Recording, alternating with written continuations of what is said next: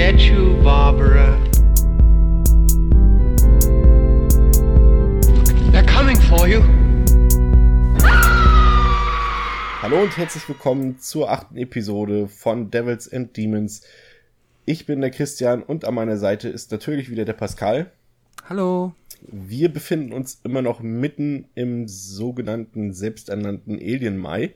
Ähm, wir bewegen uns ziemlich schnell auf den Höhepunkt des Monats zu, nämlich auf den Release von Alien Covenant. Ähm, aber bevor es soweit ist, wollen wir heute erstmal über den dritten Teil der Alien-Quadrologie sprechen, nämlich David Finchers Alien 3 aus dem Jahre 1992. Ähm, vielleicht der Alien-Film mit der interessantesten Produktionsgeschichte, definitiv aus der Reihe, aber bevor wir uns damit beschäftigen, kannst du ja erstmal erzählen, Pascal, worum es in Alien 3 geht. Ja, das mache ich sehr gerne. Und dafür müssen wir uns noch einmal an den zweiten Teil erinnern, also an Aliens, beziehungsweise wie der geendet hat. Da war es ja nun so, dass ähm, vom Planeten LV426 noch genau vier, beziehungsweise drei Menschen und ein Android es geschafft haben zu entkommen. Und das waren halt Alan Ripley offensichtlich. Dann der ähm, Hicks, wenn man sich an ihn noch erinnert, den Marine. Die Newt, die, ähm, das kleine Mädchen und Bishop halt, der das ähm, Raumschiff geflogen ist. So, jetzt ähm, haben sie sich dann wieder ganz klassisch in den Kälteschlaf ähm, bewegt und nun, so wie es dann halt schon quasi einmal vorgekommen ist, ist ein Facehugger mit an Bord. Und dieser sorgt dafür, dass auf dem Raumschiff ein Brand entsteht, weshalb ähm, das Raumschiff die äh, Besatzung als Notkapsel quasi von abstößt. Und der Facehugger inklusive. So, diese ähm, Rettungskapsel landet jetzt auf dem Planeten Fury 161. Das ist ein, ähm, eine Strafkolonie für Schwerverbrecher. Und da sind so, ja, sagen wir mal jetzt noch so ein Dutzend Schwerverbrecher von Mördern, Vergewaltigern, alles, was man sich da so an den, am schlimmsten Abschaum vorstellen kann. Äh, die leben jetzt noch auf diesem Planeten und entdecken dann diese Rettungskapsel und stellen fest, dass ähm, tragischerweise von der Besatzung nur noch Anne Ripley am Leben ist.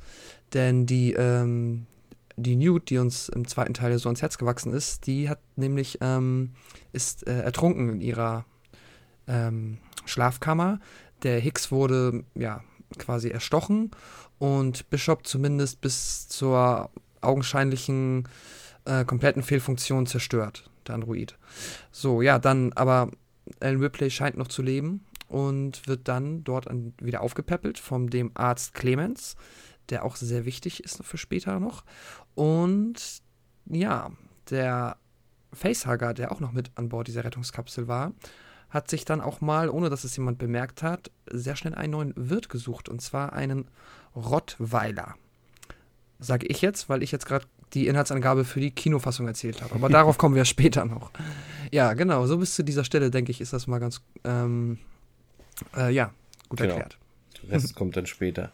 Ähm, ja, also wie bereits schon angekündigt, ähm, ähm, war das halt eine ziemlich komplizierte Produktion, an der ziemlich viele Leute beteiligt waren, zwischenzeitlich wieder ausgestiegen sind, wieder eingestiegen sind und so weiter. Ähm, ursprünglich sollte das Konzept ähm, tatsächlich so sein, dass zunächst erstmal Ridley Scott den dritten Teil wieder drehen sollte. Ähm, später auch ähm, Rennie Harlan, der ja auch ein paar bekannte 80er und 90er Jahre Actionfilme gedreht hat. Ähm, die sollten eigentlich ähm, jeweils eine Origin-Story verfilmen. Also quasi das, was Ridley Scott später mit Prometheus ähm, gemacht hat, sollte er eigentlich zu diesem Zeitpunkt schon drehen. Aber ähm, die Ideen, die die beiden hatten, also beide unabhängig voneinander, ähm, waren jedoch viel zu teuer für, für ähm, 20th Century Fox und die haben nicht eingesehen, für so einen dritten Teil so ein hohes Budget springen zu lassen. Und äh, so hat man es dann sein lassen. Ähm, und es ging dann durch eine ziemlich lange Pre-Production, also es waren zwischenzeitlich, also wie gesagt, mit Ridley Scott, mit Rennie Harlan und letztendlich dann mit David Fincher insgesamt drei Regisseure an dem Film beteiligt, auch wenn selbst nur Fincher dann was abgedreht hat davon. Ähm, zehn Autoren und insgesamt 30 Skriptfassungen gab es dafür. Und ähm, ich habe mal ein paar von diesen Skriptfassungen mir angeschaut, ähm, auszugsweise, und habe da ein paar Sachen rausgefunden, ein paar Ideen, die es gab. Äh, und wollte sie dir mal kurz vorstellen und wollte mal abfragen, wie dir das gefallen hätte. Es sind natürlich jetzt nur so ein paar ähm, kleine Einzelheiten, die da ein bisschen was besonders war. Zum einen gab es die Idee, ähm, nicht nur Ripley überleben zu lassen, sondern auch Hicks und Newt und ähm, die dann quasi mehr oder weniger als als Familie durchs Weltall trudeln und irgendwie auf das Alien stoßen, also dass sie alle drei überleben, aber auch als als Gemeinschaft zusammenbleiben. Wie hätte dir das gefallen? Also jetzt unabhängig Ja, davon, was noch passiert wäre. Ja, okay, unabhängig davon, weil nämlich in diesem Gefängnisding hätte es mich, glaube ich, ein bisschen gestört. Grundsätzlich, ja, wäre wahrscheinlich ein sehr, sehr anderer Film geworden. Und ich hätte das vielleicht jetzt so aus dem Bauch heraus nicht schlecht gefunden. Zumal äh, ich es halt auch einfach, also das ist halt echt ein Downer, wenn man gerade den Aliens gesehen hat, der ja so auf dieser Note endet, dass Newt überlebt und jetzt ist sie einfach instant tot.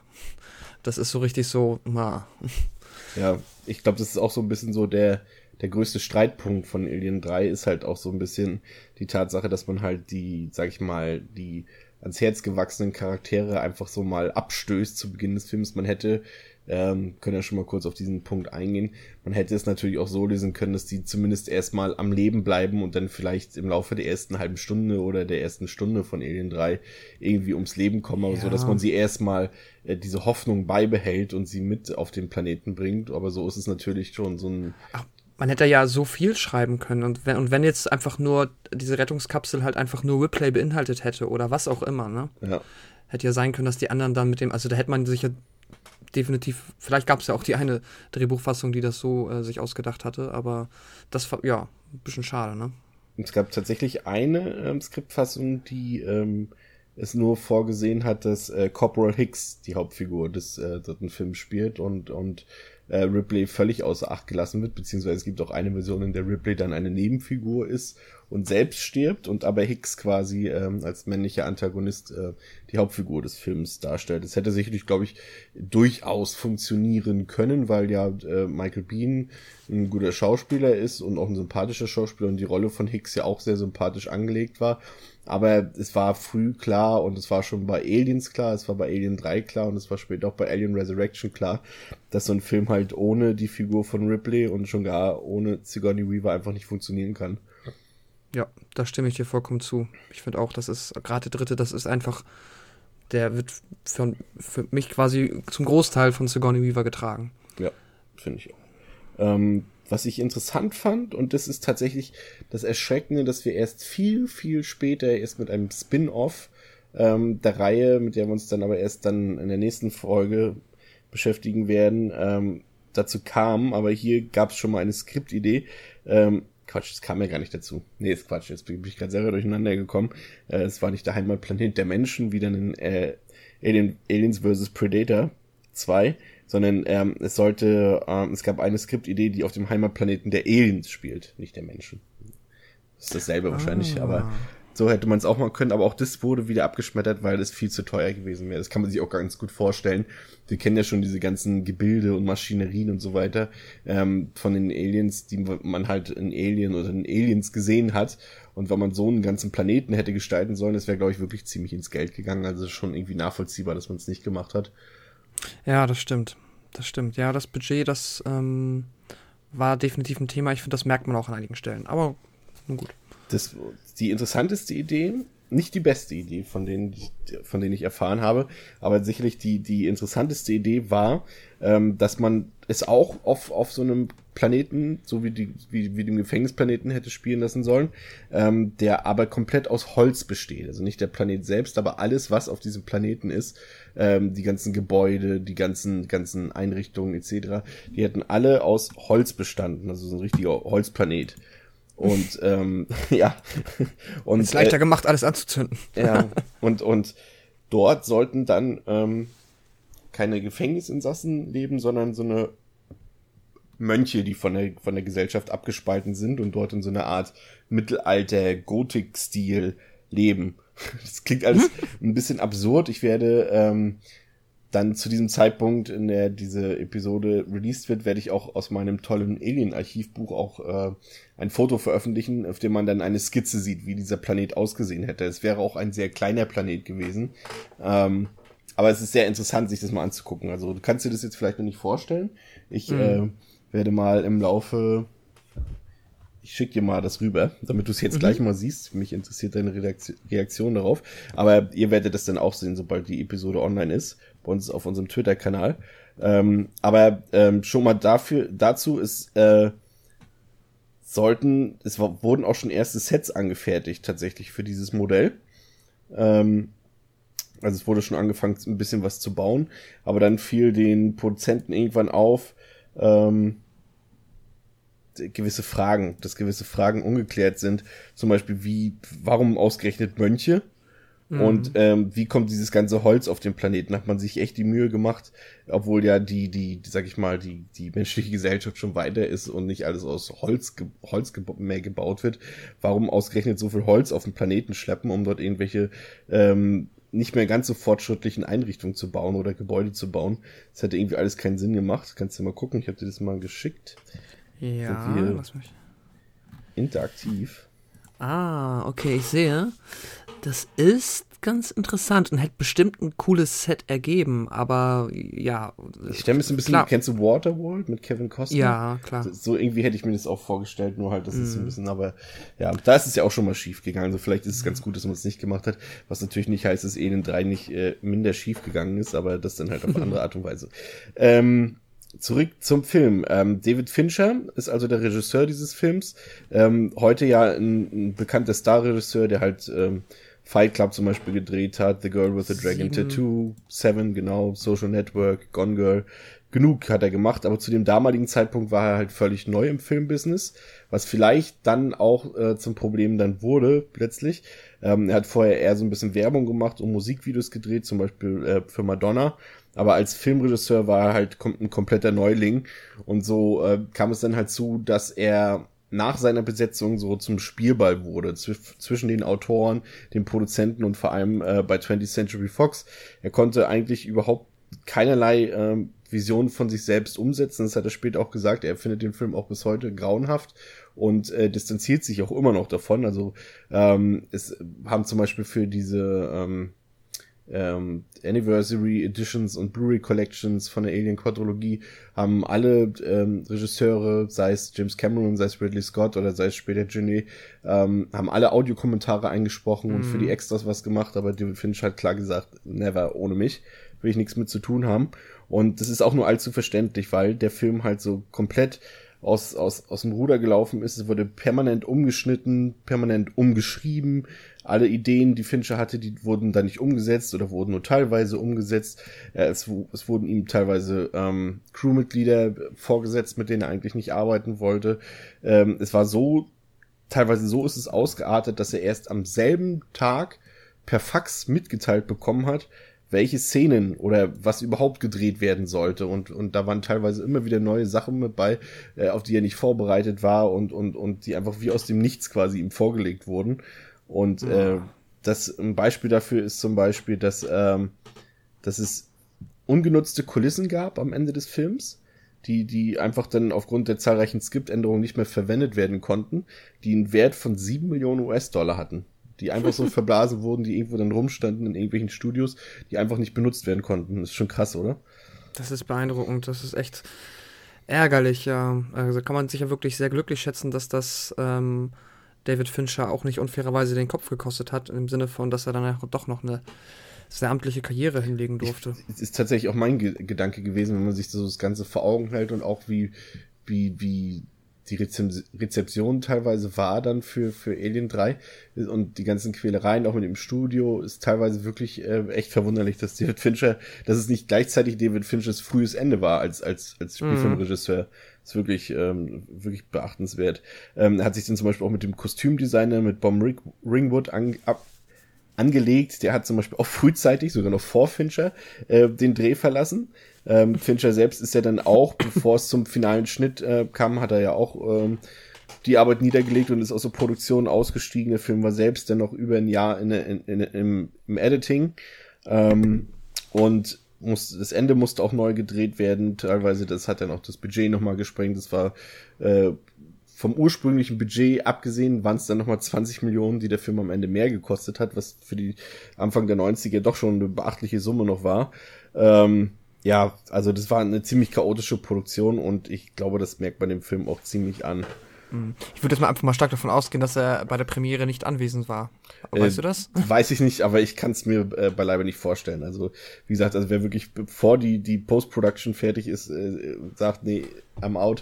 Ich glaube, da war nicht mehr viel zu retten, glaube ich. Nee.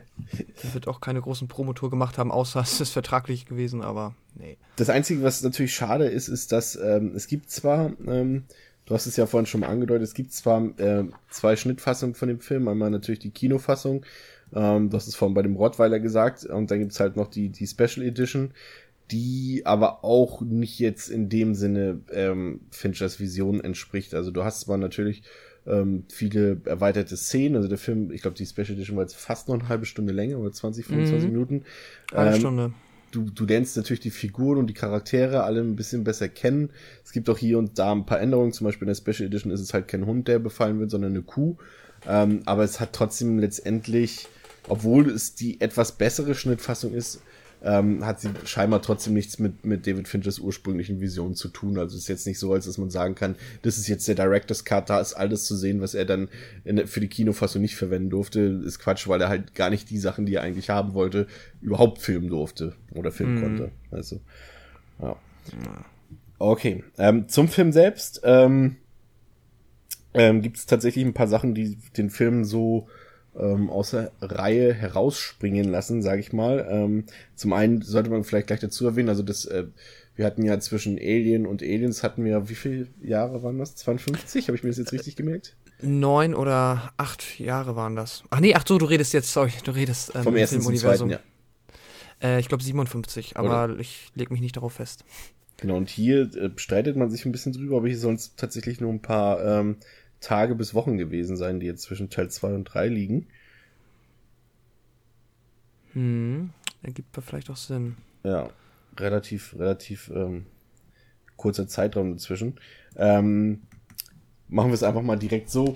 Äh, ein paar Sachen, die, die wirklich sich, die so Feinheiten, aber Besonderheiten, äh, die so ein bisschen herausstechen, ähm, sind zum Beispiel, dass hier ähm, die, die, die Außerirdischen, die Aliens, ähm, zum ersten Mal sichtbar vor der Kamera ihre Opfer fressen.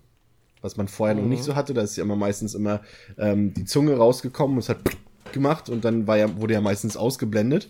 Ähm, Genau. Hier bei ab Teil 3, das ist dann später auch in Teil 4 auch der Fall, ähm, bleibt die Kamera immer ein bisschen länger drauf und man sieht dann auch, wie die Opfer gefressen werden oder wie äh, wirklich mal, also richtig blutig, sage ich mal. Also der Film ist ja deutlich, ich weiß nicht, ob das aufgefallen ist, ist dir sicherlich aufgefallen, ist deutlich brutaler als die ersten beiden Filme. Ja, zumindest so was den Splatter gerade angeht, ja, wiederum fühlt es sich für mich weniger brutal an, aber Ich sag mal so, on-screen ist er brutaler. genau, das stimmt, Er, definitiv. er raubt dir natürlich so ein bisschen die Fantasie, weil du halt das, was du dir sonst vorher nur in deinen übelsten Albträumen ausgemalt hast, äh, bekommst du hier zu sehen. Ähm, aber hat schon tatsächlich schon ein paar, wie du schon sagst, schon ein paar ziemliche Splatter-Effekte.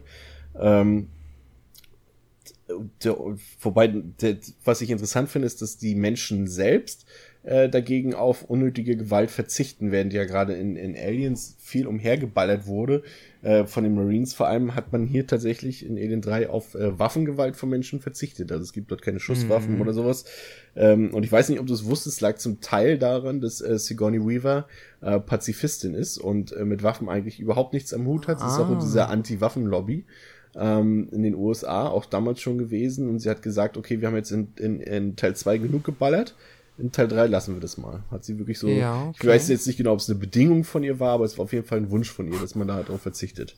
Das war definitiv auch etwas, was das bestimmt alles noch sehr viel einfacher gemacht hat, einen Film draus zu stricken.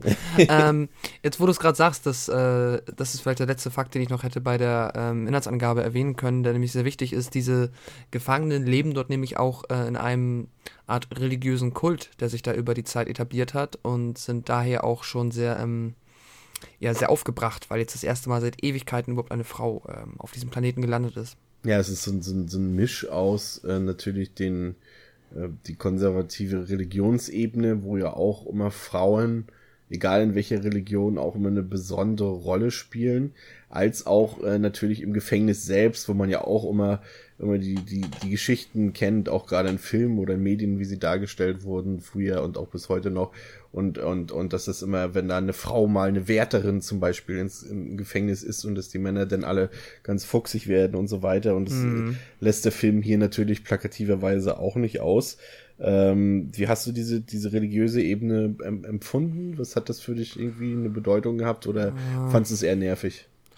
Ich fand es ein bisschen cheesy und auch so ein bisschen weil ich glaube, das hätte überhaupt nicht viel geändert, wenn es das nicht gegeben hätte. Das, ja, irgendwie, das wirkte so reingedrückt, obwohl das nicht wirklich für die Geschichte elementar ist. Natürlich ist es dann halt so für manche von den Figuren ein bisschen auch die Motivation, ähm, aber es hätte es eigentlich nicht gebraucht. Wiederum, es war jetzt aber auch nicht schlimm ich fand es einfach so blub. Deswegen habe ich es wahrscheinlich auch eben vergessen. Es war, es war, ja, es ist ein bisschen unausgegoren, ne? Man hätte es einfach, mhm. man hätte sich vielleicht entscheiden müssen, lassen wir es raus oder bringen wir es richtig ein, dass es vielleicht dann auch Auswirkungen auf die Geschichte oder so hat. Aber so war es halt einfach nur so ein, so ein, so ein Fakt, der gegeben war, der aber jetzt nicht irgendwie weiter großartig ähm, ausformuliert wurde oder genauer beschrieben wurde. Es war halt einfach so da. Genau. Ja, weil Situation. auch außerhalb ab, ab, äh, ab, abgesehen von Dylan verhalten sie sich halt auch relativ schnell dann überhaupt nicht mehr so. Ja. Sondern sind dann einfach wieder die Schwerverbrecher, die sie vorher waren. Ja. Ähm, um mal kurz in, wieder zurück in die Handlung zu springen, also du hast ja schon erwähnt, ähm, Ripley ist die einzige Überlebende und sie kommt dort an, sie wird dann wird dort erstmal wieder ein bisschen aufgepäppelt, sag ich mal. Da gibt's ja den, den ähm, Arzt dieses ähm, Gefängnisplaneten, ähm, äh, Clemens, hast du schon erwähnt, von Charles Dance gespielt, den man aus Last Action Hero oder Mutation Game zum Beispiel kennt, oder aus der Serie Gossip Girl. okay. ähm, und ähm, der baut ja mehr oder weniger eine gewisse Beziehung auf ähm, zu Ripley. Mhm. Ähm, aber hier dann auch wieder so, dass es ähm, wie in, in, in Alien 1 zum Beispiel, dass du vertraut äh, gemacht wirst mit der mit der, mit der Figur von Kane und dass du denkst, ah, das könnte die Hauptfigur sein. So hast du es hier auch ein bisschen mit Clemens, wo du merkst, okay, hier wird ein Verhältnis aufgebaut. Clemens ist uns sympathisch als Zuschauer. Der könnte vielleicht eine wichtige Rolle spielen und, ähm, wir erwähnen es gleich mal hier, es kommt jetzt ein kleiner Spoiler, aber wir werden das jetzt nicht weiter ankündigen. Die Filme sind halt auch schon sehr alt und ich denke mal, wenn ihr den Podcast hört, habt ihr das auch alles schon gesehen. Also ähm, wir reden da jetzt frei drüber. Mhm. Ähm, und Clemens stirbt relativ früh. Was hat das in, die, in, in dir ausgelöst? Dachtest du, oh nein, schon wieder? Oder dachtest du, huh? also warst du wirklich schockiert? Also, dass er dann ähm, gestorben ist, fand ich nicht so furchtbar schrecklich, weil ähm, auch wenn jetzt diese Beziehung da zwar aufgebaut wurde, hat mich das nicht so, nicht so richtig. Also, er war schon mit Abstand der sympathischste, was jetzt auch nicht schwierig ist, aber nichtsdestotrotz habe hab ich jetzt nicht so die Empathie gehabt oder so jetzt so viel ähm, Zuneigung zu ihm aufgebaut. Was mich eher gestört hat, war, dass wie er gestorben ist, ähm, was jetzt nicht super schlecht gewesen ist, aber meiner Meinung nach ein bisschen, also da hat man schon, habe ich jetzt auch auf der Blu-ray gesehen, einfach, das sieht alles nicht so geil aus mehr. Das ist alles ein bisschen meh. Ja, das stimmt. Auf die Effekte, da gehen wir gleich auch nochmal ja. ein bisschen genauer ein. Das ist tatsächlich wirklich nicht so das ähm, Gelbe vom Ei. Wie hat, dich ähm, das da, wie hat dir das denn gefallen, dass ähm, da so dann dieser Schnitt gemacht wurde und auf einmal geht's los mit dem Sterben? Ich, ich, ich sag mal so, ähm, mich, es, mh, wie bei dir, also die Figur an sich, Clemens, war mir jetzt in dem Sinne eigentlich egal, weil ich mal am, am Anfang auch immer noch frustriert ist halt über das, äh, über das Offscreen vorher Ableben von Hicks und Newt und dann mhm. schon erstmal so denkt, ja toll, jetzt müsst ihr aber schon mal was liefern, damit ich hier noch irgendwie mit irgendwem sympathisieren soll, außer Ripley. Und das schafft man ja durchaus mit Clemens. Aber ähm, ich sag mal so, er ist unter den ganzen Douchebags auf diesem Gefängnisplaneten einfach nur der, der am wenigsten Douchebag ist. Und das, mhm. das Schlimme daran ist halt einfach nur, dass dann nur noch komplett unsympathische Figuren übrig bleiben, außer Ripley. Und du dann so dachtest, ja toll, das ist den einzigen, der noch ein bisschen nett ist oder der ein bisschen, dem man ein bisschen Sympathie erleben könnte. Ähm, den nehmt ihr uns jetzt raus, aber es war jetzt auch nicht so, dass ich dachte, dass ich schockiert war und dachte, oh nein, ich bin traurig. Es war halt einfach nur, nur eher, oh nein, und jetzt sind die ganzen anderen Idioten noch da. So auf dieser Ebene ist es bei mir gewesen. Ja, ja, genau. Das stimmt. Auch, ja. auch, auch was hier genauso früh ähm, ähm, wie, wie, wie Clemens Tod eingeführt wird, ist, dass die Bedrohung selbst in Form dieses von dir schon angekündigten Facehuggers ähm, sehr früh zu sehen ist. Also während wir ja im ähm, ersten Teil mit dem Alien erst nach wirklich ja, einer knappen Stunde Kontakt haben, im zweiten Teil auch erst nach über einer Stunde, ähm, bekommen den Facehugger hier, also die außerirdische Gefahr, ziemlich früh zu sehen, was auch so ein bisschen ähm, ja schon dann äh, diesen, diesen, diesen atmosphärischen Aufbau der vorherigen beiden Filme so ein bisschen ähm, stört, sag ich mal. Also das hat ja gehört für mich einfach zu, zu zu Alien dazu, dass man hier halt auch sich Zeit für die Charaktere, für die Figuren lässt. Und man merkt trotzdem, dass hier irgendwo eine Gefahr ist, aber man zeigt mhm. sie erst viel, viel später im Film. Da, da besteht ja generell immer der Reiz in solchen Filmen drin, dass die, die Gefahr möglichst wenig zu zeigen. Hatten wir ja schon im, in den letzten beiden Episoden erwähnt. Aber hier lässt man halt relativ früh den Facehugger und auch relativ früh das Alien dann ähm, auf die Meute los. Weiß ich nicht, ob das so angebracht war. Ja, zumal es auch, ich glaube, das wäre echt cool gekommen, wenn man es noch nicht so richtig geahnt hätte. Ähm, weil ja auch, als sie dann ähm, wieder zu sich gekommen ist, die Ripley, wollte sie relativ schnell, dass ähm, eine Autopsie durchgeführt wird an Hicks und an ähm, Newt. Einfach nur um zu sehen, ob sie jetzt infiziert sind oder beziehungsweise ob da drin was wächst. Und das wäre halt theoretisch ganz anders, also das hätte ich dann eher erwartet oder das wäre ein bisschen spannender gewesen, wenn ich nicht schon wüsste, dass der Hund die ganze Zeit den in sich rumträgt, ne? Das sollte übrigens äh, übelst die Splatter-Szene sein, ähm, die, diese Autopsie. Aber die ist so schlecht geschnitten. Sie ist das dann ist so, so, wirklich so, sie, sie wirkt selbst in der, in der Special Edition oder halt auch in der Kinofassung ist völlig egal. Du denkst jedes Mal, irgendwas wird uns hier vorenthalten, weil die Kamera und, und, und der Schnitt so lausig sind in dem Fall, dass du einfach dich verarscht fühlst. Und es gibt tatsächlich, ja. soweit ich gelesen habe, gibt es, oder ich weiß halt nicht, ob es immer noch existiert, aber es wurde auf jeden Fall sehr blutig und sehr extrem gory gedreht, das Ganze mit äh, schönen äh, Attrappen und und, und praktischen Effekten, aber davon bekommen wir halt überhaupt nichts zu sehen, außer die Geräusche. Die Geräusche sind zwar ganz cool, also man merkt trotzdem, oh, da passiert gerade was ziemlich ekliges, aber es ist halt trotzdem ein bisschen schade, weil der Film halt doch schon, es ist nun mal ein Film für Erwachsene und, und ähm, man hätte es auch einfach zeigen können. Vor allem, weil der Film ja generell wieder etwas mehr auf Horror ausgelegt ist im Vergleich zu Aliens, hätte man es einfach drin lassen können. Ähm, was, was, was ebenfalls ähm, sich dann wieder mit dem ersten Film gleicht, ist, dass wir es hier wieder nur mit einem Alien zu tun haben. Ähm, was da für Angst und Schrecken sorgt, wie halt im ersten Film, also wie auch eine Abkehr wiederum zum zweiten Teil oder eine Abgrenzung. Mhm. Ähm, ja, genau. Ja. Ähm, wie hat dir die jetzt noch nicht gar nicht so auf die Effekte eingehen, sondern mehr mhm. generell auf die Stimmung und auf die Optik ausgelegt? Wie hat dir die, die Visualisierung gefallen? Der Film ist ja ziemlich so in, in, in Braun- und Rottönen gehalten, was sehr selten ist bei Science-Fiction-Filmen, ähm, außer später. Also man sieht eindeutig, wenn man das, wenn man die Filme dann in Zusammenhang bringt, man erkennt eindeutig, ich weiß nicht, ob du die Riddick-Filme, die Chronicles of Riddick-Filme da kennst, Pitch Black, Riddick und der letzte. Nicht gesehen. Okay, ähm, wer die Filme kennt, ähm, kennt auch die Optik, die ist dort auch sehr mit Sepia und Rot und braunen Tönen gehalten. Da äh, hat Alien 3 definitiv ähm, als Vorbild hergehalten. Ähm, die, die Farben, die, die strahlen natürlich schon so ein bisschen so diese raue, schroffe Endzeit Stimmung, Endzeit-Umwelt aus, aber so richtig anfreunden konnte ich mich da nicht mit dieser Optik, mit diesen ganzen, weiß ich nicht, diese ganze monochromen Farben, das hat mich alles so ein bisschen so gestört, muss ich ganz ehrlich sagen. Ja, das ging mir tatsächlich ähnlich. Was ich ganz cool fand, war ähm, halt einfach der Fakt, dass Ripley sich die Haare halt abrasiert hat. Das sah mega cool aus. Ähm, das mochte ich sehr. Aber jetzt vom Set und von der Atmosphäre ähm, konnte das auf keinen Fall mithalten mit den halt eher komplett blau gehaltenen, ähm, düsteren Sci-Fi-Sets, die du vorher hattest. Und die waren auch alle noch ein bisschen beklemmender. Wiederum ist es hier alles ein bisschen offener, die Gänge sind halt größer und ähm, es kommt gar nicht, es kam überhaupt nicht dieses ähm, Bedrückende auf. Wohl schon das halt abgefuckte und das wirklich trostlose. Äh, ja, wiederum fand ich das aber auch einfach nur irgendwie fast schon halt einfach nur traurig so. Das ist ja, es war so extrem pessimistisch, ne? Ja, es war so super, super traurig halt. Also da sind dann diese 14 Leute da jetzt irgendwie noch auf diesem Planeten und ja, machen Quatsch halt irgendwie. Das ist, kam nicht so richtig fand ich nicht so super cool. Da waren die ersten beiden definitiv, ähm, haben eine andere Stimmung erzeugt bei mir.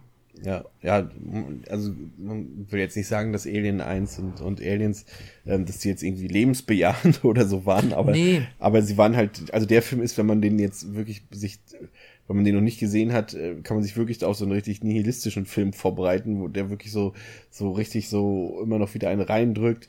Auch, auch weil das Alien selbst zum Beispiel, du hast dann irgendwann so das Gefühl, wenn du im ersten Film und teilweise auch noch im zweiten dachtest, okay, hier ist unsere Heldin Ripley, die kann das vielleicht schaffen, die vielleicht doch mal irgendwann ganz zu besiegen. Hier hast du irgendwie später dann doch die Gewissheit, dass das Alien letztendlich so ein bisschen auch als, als Synonym für den Tod dargestellt wird, dass es halt immer gewinnt, wie der Tod halt auch in unserem mhm. Leben irgendwann immer gewinnt und es einfach nur letztendlich sich nicht drum kümmert, um irgendwelche Befindlichkeiten, weshalb halt zum Beispiel der Clemens gleich als erster Mal wieder direkt ausgelöscht wird und das ist mhm. ihnen einfach dann egal.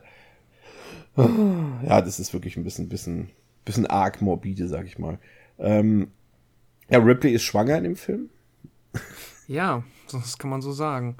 Das, ähm, das ist mit einer der coolsten Sachen. Also nee, klingt irgendwie doof, aber das ist eine, die mich am meisten ähm, umgehauen hat tatsächlich, weil ich an der Stelle nicht damit gerechnet habe. Wie, wie, kannst du ja kurz nochmal für den Zuhörer erklären, mhm. ähm, was es damit Aussicht hat? Also Ripley merkt, dass sie irgendwann halt äh, sehr schwach ist und sich sehr unwohl fühlt und begibt sich dann, als eigentlich schon die Kacke am Dampfen ist, mit dem ähm, ähm, ja, letzten Nicht-Gefängnis-Insassen, ähm, der dort ist, ähm, ich würde behaupten, auf die Krankenstation, beziehungsweise zu diesen ähm, äh, Kälteschlafkammern, legt sich da nur rein und lässt sich dann einfach nur so medizinisch scannen, also wie ein, ähm, nicht EKG, sondern ein M M MIT oder MAT? Ich weiß es nicht. Ja. MRT, genau. Und da sehen die dann, dass nämlich ähm, in ihr selbst ein Alien drin wohnt. Und zwar sieht sie das dann und sieht dann auch, dass es eine Königin ist. Und das wiederum stellt sie dann vor das große Problem, dass sie halt ja schon aus, von aus Aliens weiß, dass äh, die, die Company, also die Firma, ähm, ja unbedingt in diese Aliens ran möchte. Und sie weiß, dass jetzt zwar schon eine Rettungsmission unterwegs ist, um sie wieder abzuholen. Sie weiß aber jetzt auch wieder, dass es nicht darum geht, sie zu retten, sondern nur an die Königin oder an die Aliens ranzukommen. Und ja, jetzt muss sie halt überlegen, wie schaffe ich das, den Plan zu vereiteln. Und ja, im Endeffekt merkt sie relativ schnell, dass ja, sie theoretisch irgendwie dafür sorgen muss, dass, dass die Königin in ihr oder mit ihr oder wie auch immer stirbt. Ja, es ist tatsächlich so, dass der Film, also für den Zuschauer, also mir war es auch damals beim ersten Mal sehen, schon relativ klar. Das merkt man dann auch an der, an der Art, wie sich, wie sich Ripley gibt im Verlauf des mhm. Films dann, dass es nur auf dieses eine Ende hinauslaufen kann, letztendlich. Ähm, und, und was natürlich auch wieder dazu passt, dass hier das Alien wieder als der Tod fungiert. Ähm, und, und, und dass man aber dann auch nicht also das, das macht der Film wirklich gut. Es sei ja jetzt schon mal verraten, dass das Ripley in den Flammen ähm, stirbt am Ende beim großen Showdown und oder sich in die Flammen stürzt. Ähm, aber man da nicht in dem Sinne so auch nicht schockiert ist und denkt, was, sie können doch jetzt nicht die Hauptfigur sterben lassen, sondern der Film, der führt einen langsam schon dahin. Also du genau. merkst relativ im Früh im Film, dass äh, Ripley hier, äh, dass das äh, zu einem, einem, einem finsteren oder fiesen Ende führt, aber dass du es dann nicht mehr als finster und fies empfindest, weil der Film dich darauf vorbereitet und du weißt, dass es die einzige Möglichkeit für Ripley ist, hier das ähm, auf mehrere Hinsicht ähm, ähm, das ja also quasi die zum einen zu verhindern, dass die die dass die Whelan Company ähm, an die Alien-Königin rankommt, aber auch als dass die Alien-Königin generell Schaden anrichten kann. Das kann sie nur mit dieser einen Maßnahme verhindern und das läuft letztendlich von vornherein darauf hinaus. Ähm, was ich cool fand, das war auch neu, dass äh, das erkennt man halt an dem Befall des Hundes beziehungsweise der Kuh, ist dass halt das Alien ähm, oder der Xenomorph verschiedene Typen annehmen kann, je nachdem, welches Lebewesen äh, generell befallen wird als Wirt. Mm. Das fand ich, fand ich, war auf jeden Fall zumindest für den Alien-Kosmos ähm, erzähltechnisch natürlich eine Neuerung. Wenn jetzt auch nicht ja. rapide oder besonders wichtig, aber äh, man hat zumindest ein bisschen wieder einen neuen Background sozusagen mit reingebracht, ja. Ähm, jetzt frage ich gleich ähm, vorweg an dieser Stelle, bevor wir auf, dann ähm, auf die einzelnen Punkte nochmal genau eingehen, was uns gefallen hat und was uns nicht gefallen hat. Wie hat dir der Film so äh, in, der, in seiner Gesamtheit erstmal gefallen? Mm, Es hat natürlich super schwer, weil er ja auch im Kontext der ersten beiden steht und ähm, ich durchaus unterhalten, hat an vielen Stellen auch noch gut funktioniert, ähm, aber generell ist es halt nach den ersten beiden eine Enttäuschung. Weil er das, ähm, das hat bestimmt viel mit dieser Produktionsgeschichte zu tun, die du erzählt hast, da ja einfach mit Schwierigkeiten zu kämpfen hatte, was das alles am Ende nicht rund gemacht hat und so viel Potenzial offensichtlich an so vielen Stellen liegen gelassen hat, meiner Meinung nach. Ich glaube, das, das, ist, ich glaube, das ist auch so das entscheidende Wort hier bei der Bewertung des Films. Potenzial.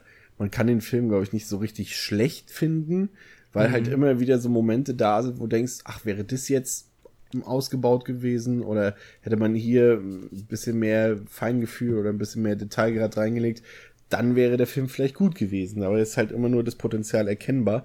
Oder, und auch wenn du halt weißt, was da eigentlich für ein Regisseur mit Fincher hintersteckt, äh, lässt sich halt erahnen, dass der Film halt deutlich mehr verdient hätte, als das, ja. was letztendlich bei rausgekommen ist, glaube ich, ne?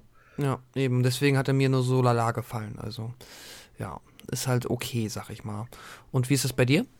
Äh, ja, also ich, ich sehe es eigentlich eh nicht. Also ich fand ihn jetzt nicht, nicht schlecht, also ich fand ihn immer noch durchschnittlich. Ich ähm, gucke mir den auch ganz gerne an, aber man merkt trotzdem, dass es so von den von der Quadrologie her tatsächlich der Film ist, der mir am wenigsten gefällt, weil halt zu viele Elemente überwiegen. Also man erkennt halt die Absichten. Ich finde es cool, dass es ein Gefängnisplanet ist. Ist eine tolle Idee an sich. Ähm, und, und ich finde auch Ripleys, Ripleys Veränderung oder ihre Entwicklung sehr gut und nachvollziehbar. Ähm, und halt auch viele dynamische Dynamikentscheidungen, dass halt wieder nur ein Alien ist und dass wieder mehr Wert auf Horror gelegt. Das finde ich alles gut, aber die Umsetzung gefällt mir her halt aus, aus, aus diversen Gründen nicht. Ähm, die wir jetzt, glaube ich, noch mal ein bisschen genauer erläutern können. Mhm. Ähm, das Letzte, was mich, was ich noch ja, mal kurz sagen gerne. wollte, weil was, was halt den Film für mich dann wieder wirklich wertvoll macht und ähm, weshalb ich den dann halt doch öfter gucke, mal als jetzt ähm, vergleichbare Sci-Fi-Filme, ist halt wirklich Sigourney Weaver als Anne Ripley weil die ist für mich äh, auf Qualitäts-, also auf einem gleichbleibenden Niveau geblieben. Die ist immer noch so sau cool. Motherfucking badass. Ähm, das, diese eine Szene, wenn dann halt das erste Mal die Gefängnistypen versuchen, sie, ähm, ja, dann mehr oder weniger halt zu missbrauchen und dann ihr zwar jemand zur Hilfe kommt, aber sie danach auch einfach dann sich umdreht und dem Typen nochmal einfach eine mitgibt und ähm, ja, die ist einfach cool. Ich finde, es ist Sigourney Weavers beste ähm, Alien-Performance. Also man, wie gesagt, unabhängig davon, dass jetzt der erste und der zweite Teil natürlich deutlich besser sind als Alien 3, aber ich finde, mhm. äh, die Figur von Anne Ripley und vor allem halt auch, wie sie von, von Weaver dargestellt wird, finde ich hier definitiv am stärksten von allen Filmen. Ja, das fand ich auch. Und gerade so, auch wie sie sich denn, wie sie dann so einfach mit dem rasierten Kopf da so rauskommt und das war schon, ja, es sieht einfach cool, cool aus. ja, ja, fand ich auch. Ähm, ähm, ja, wir haben ja schon gesagt, also das, das, das Design, die, die Optik generell, die Audiovisualität, die hat uns jetzt nicht so zugesagt und wir haben auch schon angekündigt, dass es auch teilweise auch an den, ja, ich nenne es mal so grauenhaften Greenscreen-Effekten lag. Mm. Also es ist wirklich so, dass der Film halt so ja ein Mix ist. Also es gibt natürlich immer noch praktische Effekte, die auch wirklich nach wie vor gut aussehen, aber es gibt halt wirklich ähm, CGI-Effekte, frühe CGI-Effekte muss man ja sagen, Anfang der 90er, die da halt immer noch in den Kinderschuhen waren und, und da siehst du halt äh, das Alien Computer animiert, aber so wie es halt, es gibt also auch immer, heutzutage immer noch Filme, die unter demselben Problem leiden, dass halt mhm. viel Computer animiert ist, wenn es halt nicht wirklich richtig detailliert dargestellt ist, halt physikalisch komplett unkorrekt wirkt. Ja, das wirkt. ist, ich habe da auch oft einfach auf Pause gedrückt und diese eine Szene, kurz nachdem Clemens gestorben ist, dann ähm, und das Alien das erste Mal auf Sigour also auf äh, Ripley zuläuft und sie dann ja aber nur anschnuppert quasi. Da sieht man halt einmal in dieser ganzen, in diesem Close-Up, sieht man diesen coolen praktischen Effekt, wie richtig gut das aussieht. Aber in dieser Zwei-Sekunden-Sequenz, wie es auf sie zuläuft, das ist, das sieht so schlecht aus leider. Ich habe da immer Stopp gemacht und du siehst, dass dass nicht mal die Beleuchtung annäherndweise realistisch ist. Das Licht fällt auf das Alien komplett anders als auf den Rest der Szene. Das sieht fast aus wie aus Photoshop ausgeschnitten. Und das gibt es noch ein paar Mal später, also ja, vielleicht in der Special-Fassung noch öfter. Ausgeschnitten das ist ganz gut. Es wirkt wirklich wie ausgeschnitten. Wirklich, jetzt wäre es einfach raufgesetzt worden in der Szene. Ja. Ähm, und das ist halt das, das Fatale zum Beispiel daran, dass du ähm, gerade ähm, Fincher ist jemand, der viel Wert auf Details legt und auch hier, das ist äh, habe ich auch in dem Buch gelesen, ist, ist wirklich so, dass er auf die, gerade auf die Lichtstimmung sehr viel Wert gelegt hat, dass er wirklich jede, ein, jedes einzelne Lichtelement haargenau bemessen hat und ausgerechnet hat, wie es sein müsste, wie es einfallen, einfallen müsste in jeden jeweiligen Raum. Und dann kommen halt so eine CGI-Effekte, wo die dann einfach so reingebatzt werden, äh, mhm. wo dann überhaupt gar kein Wert auf solche Details gelegt ja. wird. Und so, so wirkt das Ganze halt auch wieder so, das finde ich, das merkt man, habe hab ich zuletzt in vielen ähm, chinesischen Fantasy-Filmen gemerkt, die dann ja ähm, teilweise auch noch immer so ein paar Probleme mit CGI haben und die ja viel mit mhm. Dämonen und Fantasy-Figuren ähm, arbeiten, die dann halt auch computeranimiert sind, die dann auch so mal über Dächer hüpfen und sowas. Und sie wirken so, nicht so, wenn da so ein Monster über die Dächer hüpft, und in dem Fall ist das stellvertretend hier auch für unseren Alien-Film, das Alien durch die Gänge hüpft, ähm, wirkt es nicht so, als würde es irgendwie 200 Kilo wiegen, wie es eigentlich wiegen müsste, äh, sondern es wirkt so, als würde 200 Gramm wiegen. Das ist einfach überhaupt genau. keine Dynamik, kein, kein Gewicht, keine Physik hinter. Das, und das ist halt so ärgerlich. Und irgendwie. Das ist dieses Uncanny Valley, was man sagt. Ne? Genau. Das fühlt sich einfach nicht richtig an. Und, und es ist so, dass, dass, dass es hier irgendwie. Da, das weiß ich nicht, das kann ich leider, konnte ich auch leider jetzt in der Recherche nicht nachvollziehen, aber es würde ganz gut zur Rest der Produktion passen, dass die Effekte teilweise auch einfach unfertig wirken, als wären sie einfach nicht fertig gemacht worden. Ja, das, das sieht definitiv so aus. Ja, ist generell einfach, einfach ein Problem leider, dass da tatsächlich durch die, das Aufkommen der CGI-Effekte und des Greenscreen so viele Filme aus den 90ern generell schlechter gealtert sind als Filme aus den 80ern und 70ern. Ne? Ja. Auch am Anfang, ähm, als wir auf dem Alien-Planeten, äh, Alien-Planeten sag ich schon, auf dem, auf dem Gefängnisplaneten landen, wo da gibt es ja auch so ein paar ganz komische Effekte, wo dann draußen, wo dann es, es stürmt draußen und da so Partikel durch die Luft fliegen, aber auch diese Partikel ja. so Greenscreen-mäßig eingefügt wurden, ist auch ganz schlecht aus. Und wenn ein Film schon so beginnt, da weißt du schon, okay, das hat jetzt irgendwie nicht mehr so die Stimmung und Atmosphäre wie in den vorherigen Teilen. Und ja, das krasse ist halt, dass der Film halt trotzdem ähm, ähm, bei den Oscars nominiert war für die Effekte, aber ich glaube, das hat sich dann eher auf die, obwohl, wie gesagt, damals hat man es ja halt nur wahrscheinlich äh, noch nicht so gesehen. Da hat man gedacht, wow, das ist computeranimiert, so kann das aussehen, so toll.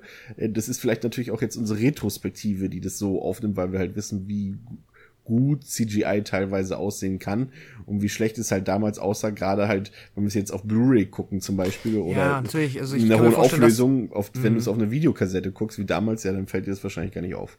Auf dem Röhrenfernseher, genau, ja. ja. Das ist natürlich auch nochmal so ein Ding. Da leidet natürlich drunter. Ähm, was mir auch nicht gefallen hat, ist, dass, ähm, also auf der einen Seite Fincher sind ein paar coole, so eine, so eine Kamerafahrten eingebaut hat, die auch wirklich so schnell durch die Gänge huschen und so weiter. Das war ganz cool gemacht, aber teilweise sind diese Kamerafahrten halt so ähm, Point-of-View-Aufnahmen aus der Sicht des Aliens. Und das fand ich so vollkommen deplatziert, weil ähm, wir als Zuschauer wollen nicht wissen, wo das Alien gerade ist. Das soll uns hm. überraschen, so wie es halt im ersten und zweiten Teil war, wo wir halt, wie wir gesagt haben, diese Szene in Aliens zum Beispiel, wo die Marines die Luke nach oben öffnen und denken, genau. irgendwo muss es doch sein und dann machen sie die Luke hoch und dann sind auf einmal zig äh, eine Horde Aliens. Und hier ist es halt so, dass wir teilweise aus der Sicht des Aliens durch die Gänge fliegen und das ist halt, das ist so, als ob sie es abgeguckt hätten vom Predator, wo du halt immer aus dieser Wärmeansicht da die Opfer gefilmt werden dabei ja. und beobachtet werden, so aus der Stalker-Perspektive. Und das hat aber mit Alien überhaupt nichts zu tun. Also das habe ich überhaupt nee. nicht verstanden. Und das Alien, äh, von einer Szene abgesehen, trifft es, tritt es jetzt ja auch meistens so Jumpscare-mäßig in Erscheinung. Es ist auf da und dann ganz schnell ist es halt schon wieder durch, während du halt überhaupt nicht mehr diesen ähm, Spannungsaufbau hast, die, der ja auch oft durch dieses Gerät, dieses ähm, Sonar erzeugt wurde. Genau wo du halt so gemerkt, oh fuck, es ist hier und es kommt näher und wir wissen nicht wie, wo ist es jetzt schon wieder und hier ist es einfach so, Alien ist da, weg ist er. So. Ähm, wo ich es ganz cool fand, was ich ganz witzig fand, war ähm, die Szene, als, ähm, frag mich mal, welcher das von den Gefängnisinsassen war, ein Gefängnisinsasse eine ähm, Leiter runtergeklettert ist und nochmal was aufheben musste, was er fallen gelassen hat. Und da konntest du in einer ganz geschickten ähm, Kamera, aus einem ganz geschickten Kamerawinkel sehen, wie ganz weit im Hintergrund oben, wo er hinklettern möchte, halt das Alien so rüber guckt. Das fand ich cool.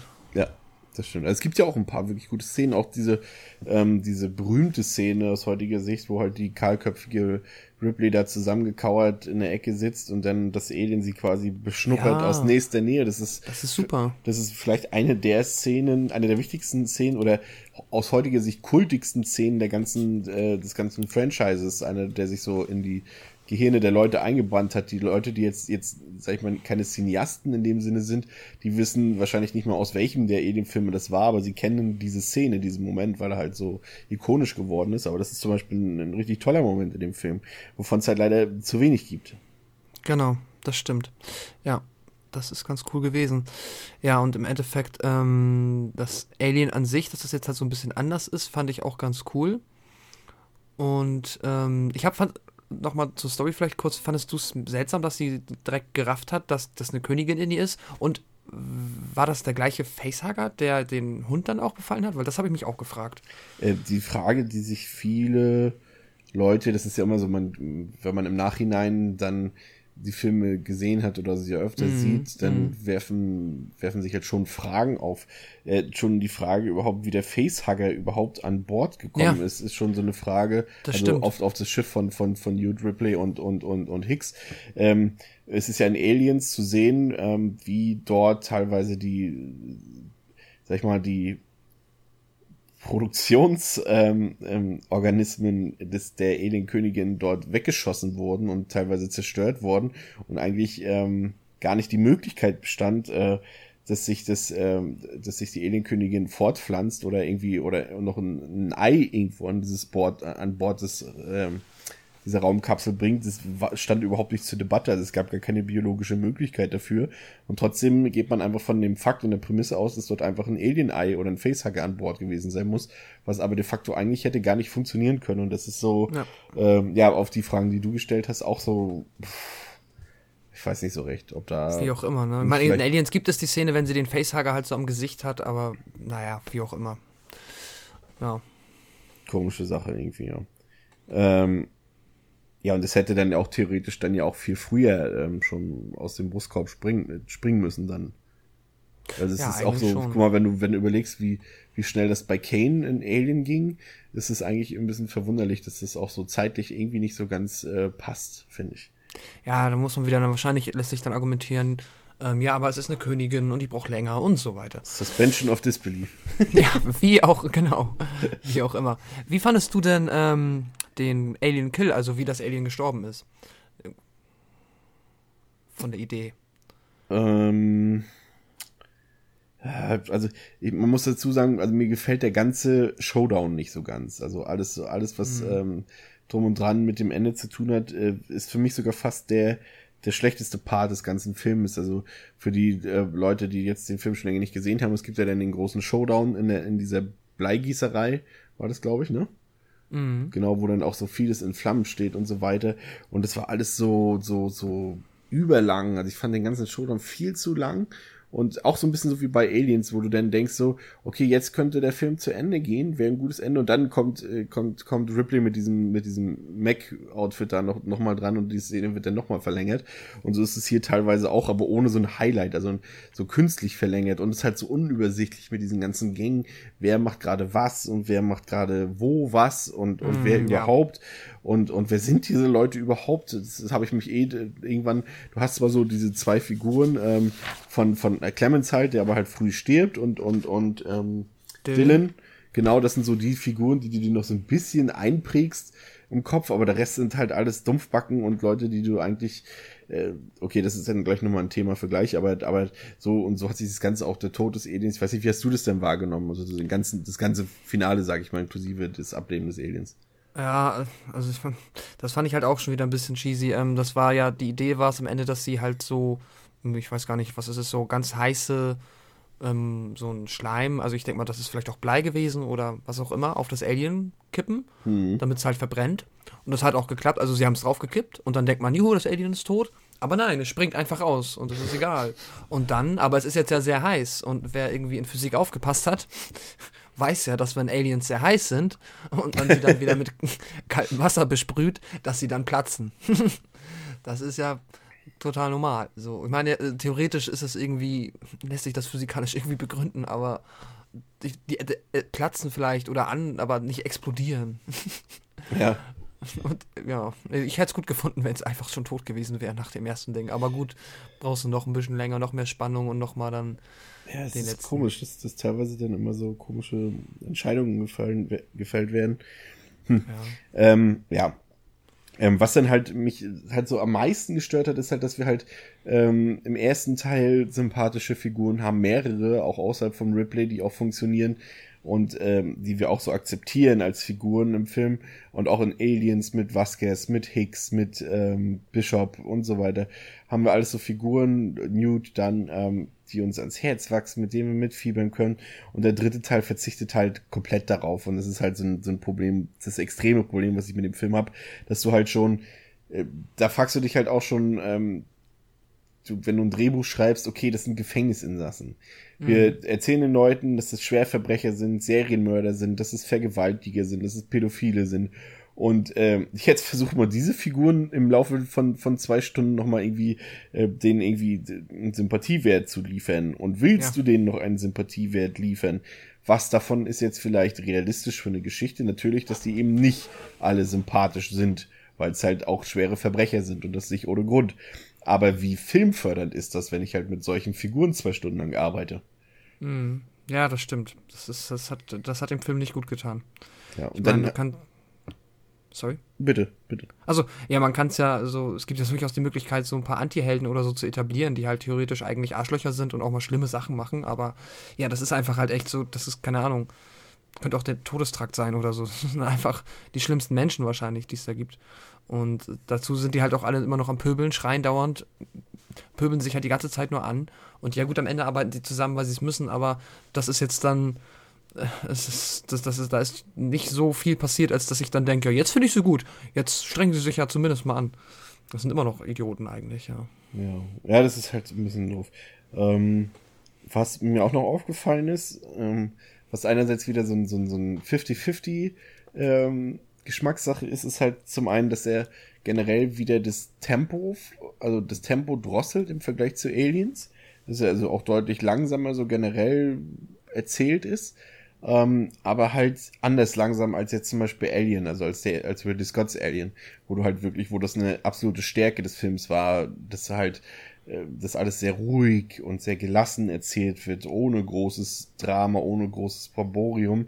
Und hier ist es auch langsam, aber in dieser Langsamkeit erzählt der Film halt überhaupt nichts Interessantes. Also ich habe so das Gefühl, dass da so vieles vor sich her plätschert und da so richtig keine Dramaturgie entstehen will und auch keine Spannung. Und das ist halt so, dass letztendlich ein Alien-Film, der nicht spannend ist oder nicht interessant ist, der, der hat ein Problem. Und das ist halt letztendlich das Problem, was ja dazu führt, dass der Film halt vielleicht aus meiner Sicht, da lässt sich auch noch drüber streiten, aber aus meiner Sicht ist es halt der schwächste Film der Original-Quadrologie. Äh, Halt aus hm. diesen besagten Gründen halt. Es kann halt nicht sein, du hast einen Alien-Film, du hast Sigourney Weaver, also Anne Ripley, du hast einen Alien an Bord.